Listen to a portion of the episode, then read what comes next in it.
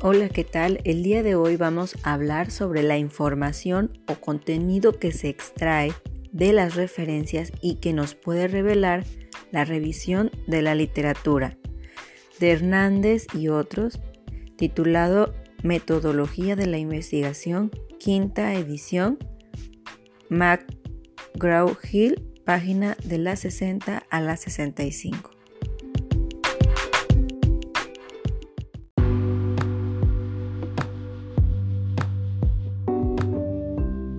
¿Qué información o contenido se extrae de las referencias?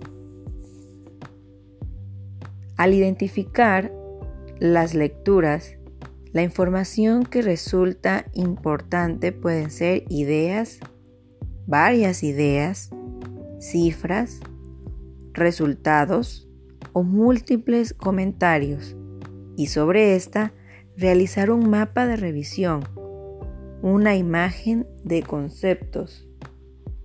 Ilustra la indagación que contribuye al estudio.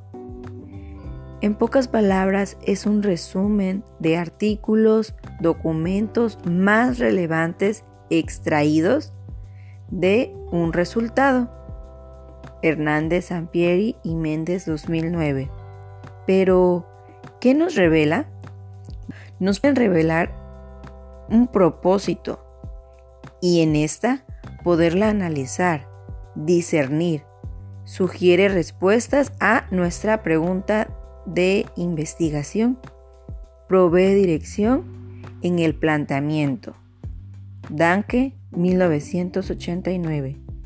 O también, del lado contrario, nos permite visualizar al momento de en la búsqueda de esa literatura que esta falta de consistencia o que no hay claridad o nos permite entender que puede existir debilidades en el método, aplicaciones que no han podido implementarse.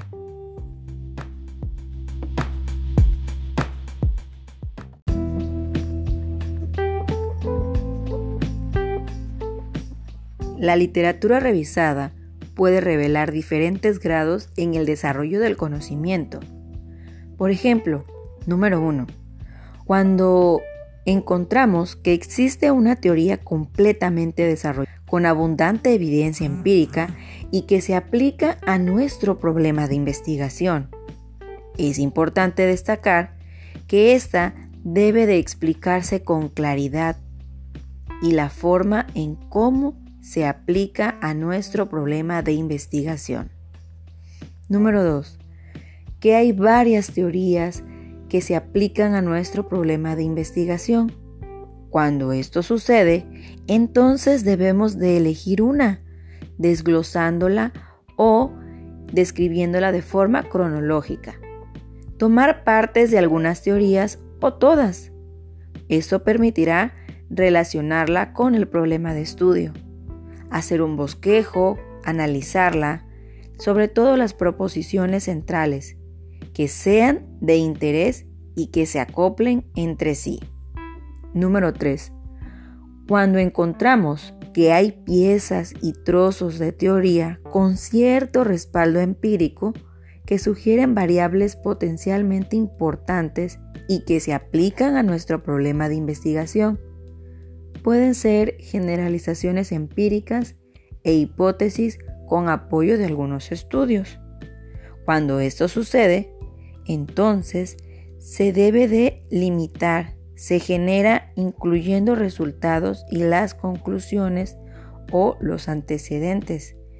Entonces debe ser innovador nuestro estudio. No debemos de olvidar que ante estas pocas piezas de teoría, nosotros debemos comentar los estudios de difusión de innovaciones, describir cada estudio, contexto, describir resultados, describir conclusiones a los que se llegó. Las generalizaciones empíricas que se descubran constituyen la base de lo que serán las hipótesis a prueba. Número 4. cuando hay descubrimientos interesantes, pero parciales, sin llegar a ajustarse a una teoría, y que decimos, no hay teoría, no hay estudios hechos vinculados con nuestro planteamiento, debemos de tener mucho cuidado, ya que se podrán organizar esos pocos pero parciales descubrimientos como antecedentes de forma lógica y coherente. Se pueden usar también citándolos como puntos de referencia. Número 5. Cuando solo creamos que existen guías aún no estudiadas e ideas vagamente relacionadas con el problema de investigación,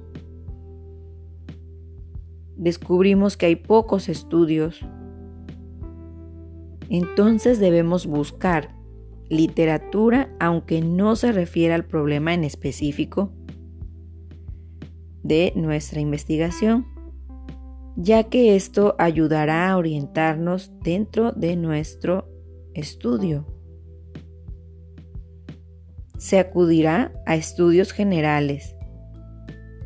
Con mucho cuidado, no debemos de expresar no hay nada, nadie lo ha estudiado, no sé en qué antecedente basarme, ya que esto podría referirse a que se debe a una deficiente revisión de la literatura.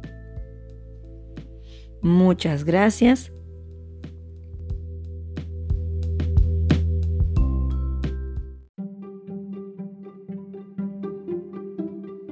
Pero antes, me gustaría comentarte algunas observaciones sobre el desarrollo de la perspectiva teórica o marco teórico. Ver el papel tan importante del marco teórico durante el proceso de investigación. Antes de recolectar los datos, nos ayuda a aprender más acerca de la historia, origen y alcance del problema de investigación, conocer qué métodos se han aplicado exitosa o erróneamente para estudiar el problema específico o problemas relacionados saber qué respuestas existen actualmente para las preguntas de investigación. Nos permite también identificar variables que requieren ser medidas y observadas, además de cómo han sido observadas. Decidir cuál es la mejor manera de recolectar datos que necesitemos y dónde obtenerlos. También nos va a permitir resolver cómo pueden analizarse estos datos refinar el planteamiento y sugerir hipótesis, justificar la importancia del estudio.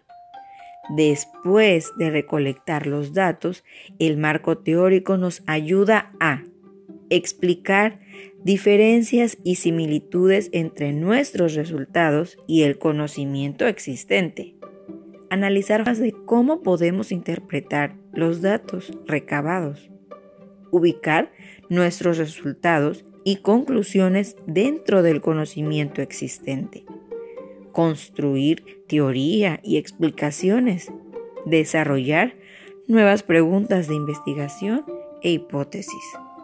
Bueno, espero que de esta forma podamos comprender un poco acerca del el desarrollo del marco teórico, las diferentes formas que se pueden extraer la información para poderlo construir y asimismo valorar su importancia en nuestro estudio de investigación. Que estés muy bien.